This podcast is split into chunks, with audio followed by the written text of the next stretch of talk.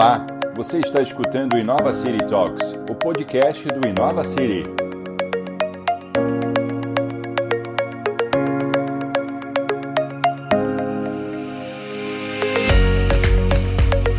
Quais os desafios da inovação na gestão pública municipal? Esse e outros temas são assunto do bate-papo entre a especialista de reputação corporativa Tatiana Maia Lins e o diretor de tecnologia do município de Olinda, no estado de Pernambuco, Cláudio Nascimento. Olá, Cláudio, tudo jóia? É um prazer estar com você aqui hoje. Eu vou começar o nosso podcast com uma pergunta que é muito importante para a gente aqui do Inova City. Me diz uma coisa, Cláudio: o que é uma cidade inteligente? É uma cidade conectada ou é uma cidade que coloca o cidadão no centro das tomadas de decisões? Não existe cidade burra, entendeu? Existe gestão burra. Não rola, gente. É um papo que já está década passada, saca? Então a gente tem que começar a, a, discutir essa troca. A gente tem que ver o que é que pode perpetuar nessa interação de cidade. Como já diz é, é, é, é J.F. escuta esse físico falar sobre essa coisa da interação. A gente está no co-design, minha gente. A gente precisa estar todo mundo juntos. Não tem, é, é interação de pessoas. Como é que tem inteligência, burro, enfim. O que você vai perpetuar dentro daquele território é que vai sobrepor, que vai sobressair e tal. Eu já, eu já falei muito disso no passado, sabe? Ah, cidade inteligente, bits e bytes e tal. Mas com oito anos nessa pisada, eu percebi que, olha aí o exemplo aí da pandemia. Todo mundo agora entendeu que é transformação digital ou não? Qual foi o, o qual foi o software causou tudo isso? Ah, o hardware somos nós, gente. E o software está aqui, olha, o que a gente está fazendo agora. São as interações humanas, saca? Agora, lógico que a tecnologia ela pode facilitar muitas coisas, ela pode agregar nessa interação humana. Fato. Um país como, o Brasil, tão imenso que é, as características, sabe, continentais, você acha que o, o, uso da tecnologia que eu posso usar aqui em Olinda vai ser o mesmo que eu vou usar na Amazônia? Lá, aqui eu tenho frevo, eu tenho a galera que sabe nasce já frevando. Lá eu tenho os saberes da floresta. E aí? Como é que eu posso tratar um lugar de inteligente e outro não? Como é que eu, como é que eu vou mensurar isso? Então, eu, me trouxe muito questionamento quando eu comecei a bater esse mundão do meu Deus, sabe? Dessa troca. E aí, gente? O que, o que é mais inteligente? Primeiro, quando a gente fala de cidades, primeiro que a cidade não foi projetada para as pessoas. Um ponto. Essa é a minha, a minha frustração quando a gente fala de cidades, né? Então, alguns se perceberam no rolê e começam a mudar algumas coisas. E aí, como é que a gente pode é, tratar leis dentro dessas cidades que trabalhem, de fato, para melhorar a vida das pessoas? Aí já começamos a falar de inovação, de fato que algo, algo só inovador para mim, algo só inovador se necessariamente melhorar a vida das pessoas. Aí a gente começa a entrar numa linha de cidades inteligentes, porque eu estou pensando no próximo. Porque a gente nunca pensa a longo prazo. Por que a gente não pensa a longo prazo? A gente vai voltar à pergunta a, atrás. Porque a nossa política não é de continuidade. Hoje está Cláudio, amanhã está Rafael, depois está João, depois está você, e cada um que viaje na cidade que, que você quer que nem muitas vezes é que a população quer. Percebe? Então isso realmente me deixa meio que frustrado com algumas, sabe, discussões sobre cidades inteligentes e tal. E é isso, eu acho que cabe uma reflexão maior, sabe? Eu acho que você não vai mudar território, você não vai construir cidades bacanas se você não entende o que é felicidade para aquela população. É um bom começo, é uma boa reflexão se seu, é, se seu cidadão está feliz, então a sociedade para mim é inteligente. Cláudio, e a Agenda 2030 poderia ser uma agenda dessa de felicidade? Porque a ONU, quando, quando propôs a Agenda 2030, né, os ODS, ele também tinha em mente, também está lá escrito que é para trazer equilíbrio emocional, paz, paz, prosperidade e felicidade para as pessoas. Você acredita na Agenda 2030 como uma agenda de felicidade para as pessoas, para as cidades? Não só acredito, como pratico. Eu, eu, sou, eu, eu sou um entusiasta. Eu acho que se nós tivéssemos entendido que, de fato, né, são os ODS, né, é, estaríamos passando por um problema bem menor agora, sabe? E fico feliz que, que é, enfim, alguns municípios começam a, a se perceber, né? Aí você percebe o que é de fato a política, né? Alguns municípios praticam os ODS e não sabem nem que está praticando. Essa é a política, eles não sabem que está de fato. Vocês imaginam se eles soubessem. E aí, mais uma vez, você imagina, na minha prestação de conta para o Tribunal de Contas de cada estado, como município, eu tivesse lá pego os ODS de 1 ao 17, tivesse linkado em todas as minhas atividades, a resposta que eu ia dar para o meu município são metas. Eu só preciso seguir aquilo. Percebe o quão. Pode ser viagem minha, na minha cabeça isso é tão simples. Mas o quão isso ia ser uma coisa, já que ninguém consegue entender a política, é, a politicagem, enfim, tem uma distinção, tá? Política nós fazemos, alguns fazem politicagem. Isso é perceptível.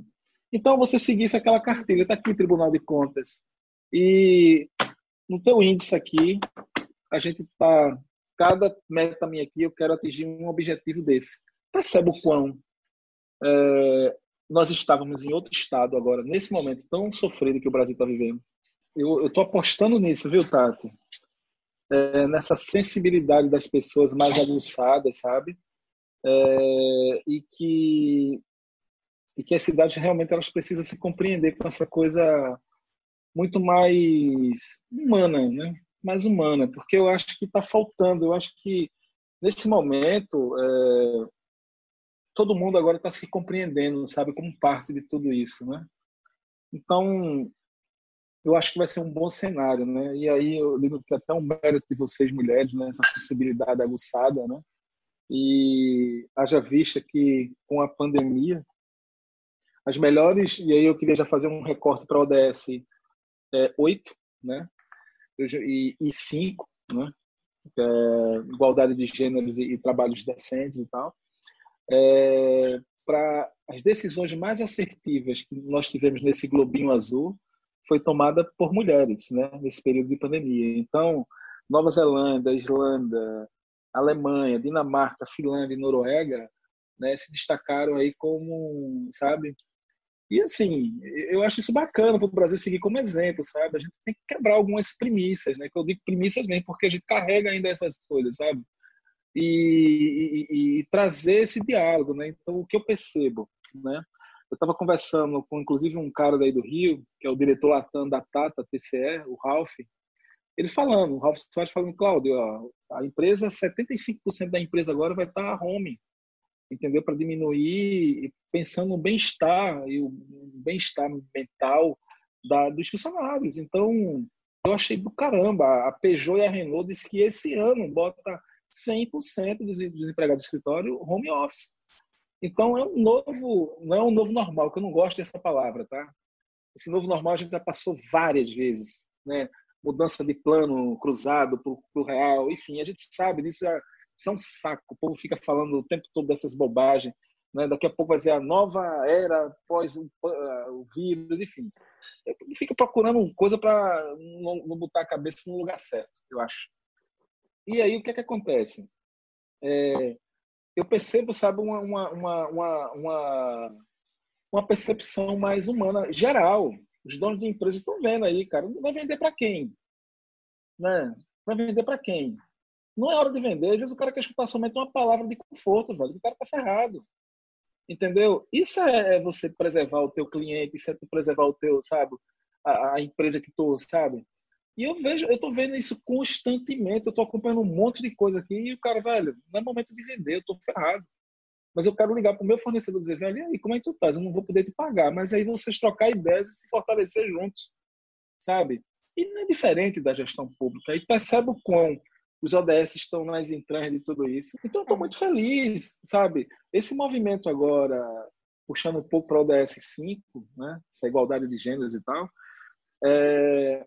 eu já falei antes aqui e eu acho que vale muito a pena é, é a gente, enfim, começar a trazer esses assuntos, porque para para tona, sabe? Eu digo que o Brasil, é, diante de todo esse cenário que a gente está vivendo aí, falando dessa, dessa, dessa coisa racial e tal, desse contexto racial, se vocês me permitem, eu queria puxar um assunto que realmente me incomoda e eu, eu acho que como negro, como preto, eu tenho que trazer isso, né? Porque eu, eu percebo que esses espaços de poder eles revelam um racismo muito institucional, sabe? É, e pasmem, né? É, e, e, ele é explícito, saca? Mas assim, não menos brutal. Eu, eu, eu, sinto isso, sabe? Não menos brutal. Mas é notório que, que os espaços de fala e tal, ele já vem, sabe? As pessoas vão ter que ir se acostumando. Olha, vai ter um negão caldo lá para falar, viu, velho? Saca? E eu acho isso interessante. E, e aqui eu quero chamar para o meu povo mesmo, sabe? Dizer quantas coisas bacanas o povo negro tem feito nesse país, sabe? E que às vezes fica se torna invisível, sabe? Por isso que eu, eu, eu gosto de trazer isso à tona, de mostrar aos meus pares, e olha, tem muita coisa acontecendo. Então, é, já aconteceu coisas horríveis comigo, de eu estar em palestra com um cara, o cara se incomodar, apertar a mão do cara em pouco e o cara limpar a mão na calça, entendeu? Então, a gente tem que debater, não tem que ter medo de debater isso, sabe? Eu mesmo não tenho medo, eu, eu gosto de debater sobre isso, sabe? Porque eu não, não vai me fazer diferente de ninguém, ao contrário, eu sei que isso já incomoda porque ele vai ter que me respeitar porque eu já faço parte desse rolê, sabe? Não tem como fugir. E o que eu, aí é o que eu falo da tecnologia. E a tecnologia é feita por pessoas. E essa diversidade, ela é, digamos assim, fundamental, fundamental para esses processos, né, é, tecnológicos que também eles eles eles não refletem, que eles não trazem um viés assim de exclusão, saca? O que eu quero trazer, porque muitas vezes é, é, essas coisas da tecnologia ela traz um viés de exclusão e isso não é legal, né? A gente tem que estar atento a essas necessidades e essas especificações é, de, de diferente, né? As especificações diferentes de grupo de pessoas e que forma a, a sociedade brasileira. A gente tem que, ter, tem que estar atento a isso, né?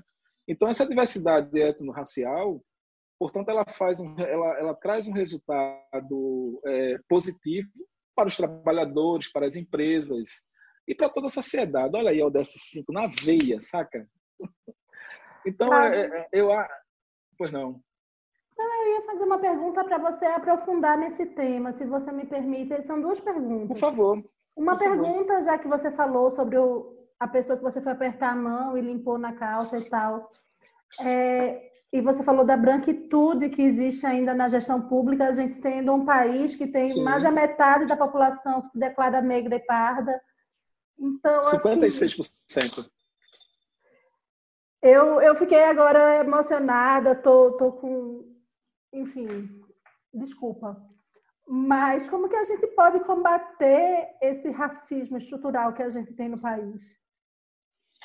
Olha, Tati. A gente não quer ser um país racista. Sim.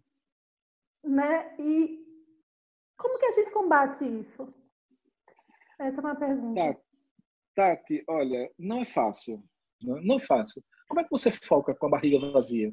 Né? Como é que você vai ter, pensar é, vai estudar bem com, se não tem o que comer. Então, é, é, são vários parâmetros, sabe? Então, eu digo que eu tenho a obrigação de trazer os meus pares para o meu lado, sabe? Então, tem vários tipos de ativismo, sabe?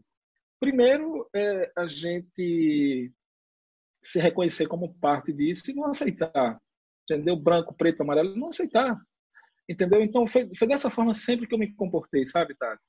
por mais ter sido um menino morador de favela e tal, mas eu sempre tive convicção no que eu queria. Por que eu estou na gestão pública? Eu quero mudar o ambiente dos espaços onde eu, eu, eu passo. Entendeu? Se hoje você fala, claro, financeiramente, não é questão de financeiramente. É amor mesmo que eu tenho pela gestão pública, que eu acho que eu sou um, eu sou um agente de mudança ali, saca? Então, enfim, não sei. Ali é meu lugar, saca? Se amanhã eu sair, não, por Deus, que não vai fazer diferença assim financeiramente nesse momento. Não vai fazer. É muito assim, sabe? É muito amor. Eu digo que é uma cachaça que eu não consigo me libertar. Mas meu meu motivo lá é bem maior, bem maior. Entendeu? Eu quero construir, sabe, cenários onde eu passei, que eu tive dificuldade. Eu quero ter essa troca. Eu quero estar tá tocando meu maracatu, que eu adoro. Eu toco maracatu, eu gosto de estar lá, sabe? Então é isso. Então eu me, eu me dou. Eu me dou. Entendeu? Então eu, eu acho que eu cheguei no nível, né? E às vezes as pessoas vão me perguntar, mas Cláudio, tu percebe que tu hoje está digo, cara, eu não quero perceber isso. Eu não quero, eu tenho muito medo. Sou ser humano, eu sou vaidoso. O ser humano é vaidoso, ele vai. A gente vai se perder se a gente começar a se perceber, sabe? E então tenho muito medo. Por isso o nome da minha empresa é Labigriou. Eu quero trazer esse entendimento simples, de fácil acesso, mas transformador, sabe? Então é isso que eu acredito. Então eu, eu, eu gosto de usar uma frase que um grande poeta, inclusive aí do, do Rio também, Delcio Teobaldo, que ele, que ele fala o seguinte: eu, eu digo que eu tomei isso dele. Eu não me acho um, um negro, um afrodescendente, eu me acho um afroascendente, porque eu tenho a obrigação de exceder, exercer, levantar adiante todos os ensinamentos herdados pelo meu povo. Acabou. É isso, sabe? Então é isso que me fortalece, é isso que me faz é, trazer à tona e assim, vidas pretas importam sim. E eu acredito, acredito mesmo. Meu lugar é legítimo. Isso aqui é meu. Percebe? Então, eu quero ser agente de transformação com essa fala, sabe? Eu digo, olha, você tem cabeça, você tem dois braços, você tem duas pernas, você pensa, sabe? Então, desde muito jovens, eu, eu, eu, eu sempre fiquei antenado com isso, entendeu? Então, eu não sei se eu já contei para você, mas meu processo de transição, tá, foi muito doloroso. E recentemente eu fui escrever isso, tá? É, eu terminei os estudos muito tarde, porque aos 17 anos de idade eu ainda estava me compreendendo como ser. O que é que eu vou querer da minha vida? Então fui trabalhar numa agência de viagem aos 16 como serviços gerais.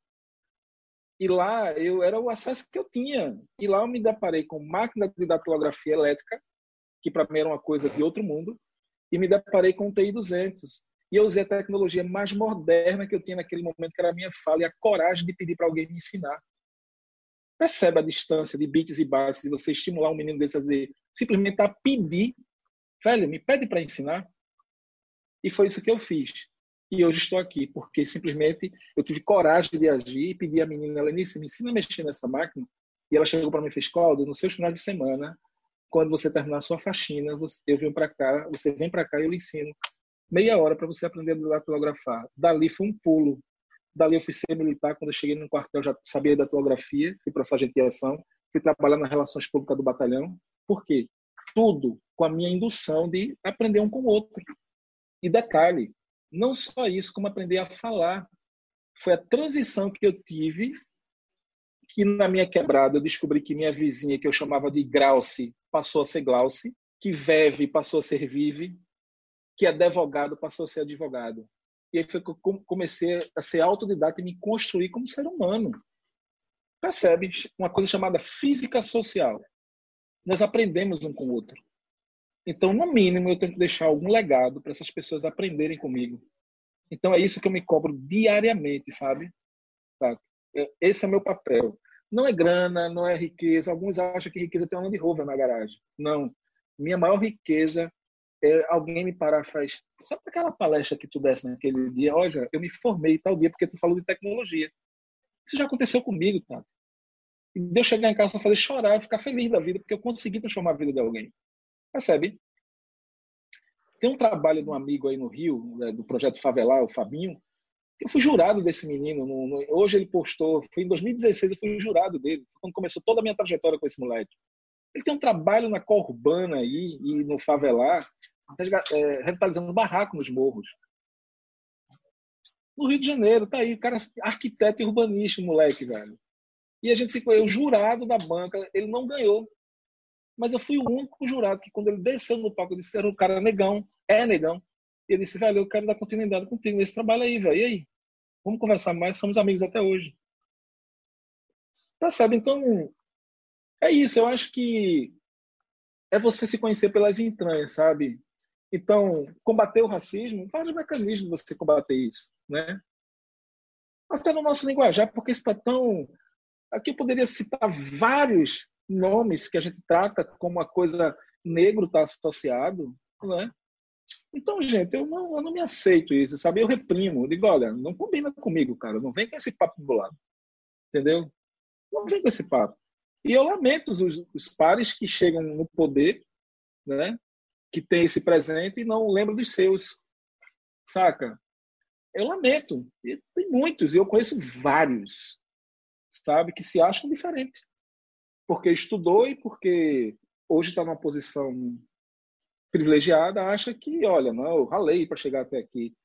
Então eu, tenho, eu não, não, vejo dessa forma. Eu tenho a obrigação de reverter esse quadro, sabe? Eu queria muito que a população brasileira se reconhecesse de fato. Você vê a reviravolta que está tendo. Não estou estimulando ninguém a nada, pelo amor de Deus, não é isso. Mas a gente está falando aqui de 13% da população negra dos Estados Unidos e olha o que está ocorrendo lá. Vocês imaginam se a população negra brasileira se reconhecesse? Se no mínimo a gente tinha 10% dos políticos brasileiros negros. Cadê? Quantos hoje, Cláudio? Ah, eu, eu, olha, são dados tristes. Não, não sei exatamente, mas é menos de 2%. Entendeu? Cadê os negros lugares de fala? Eu sei que meu lugar é legítimo, mas cadê?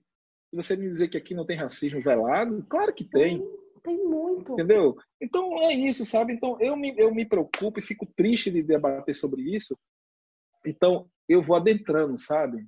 Eu vou adentrando, vou adentrando, vou adentrando.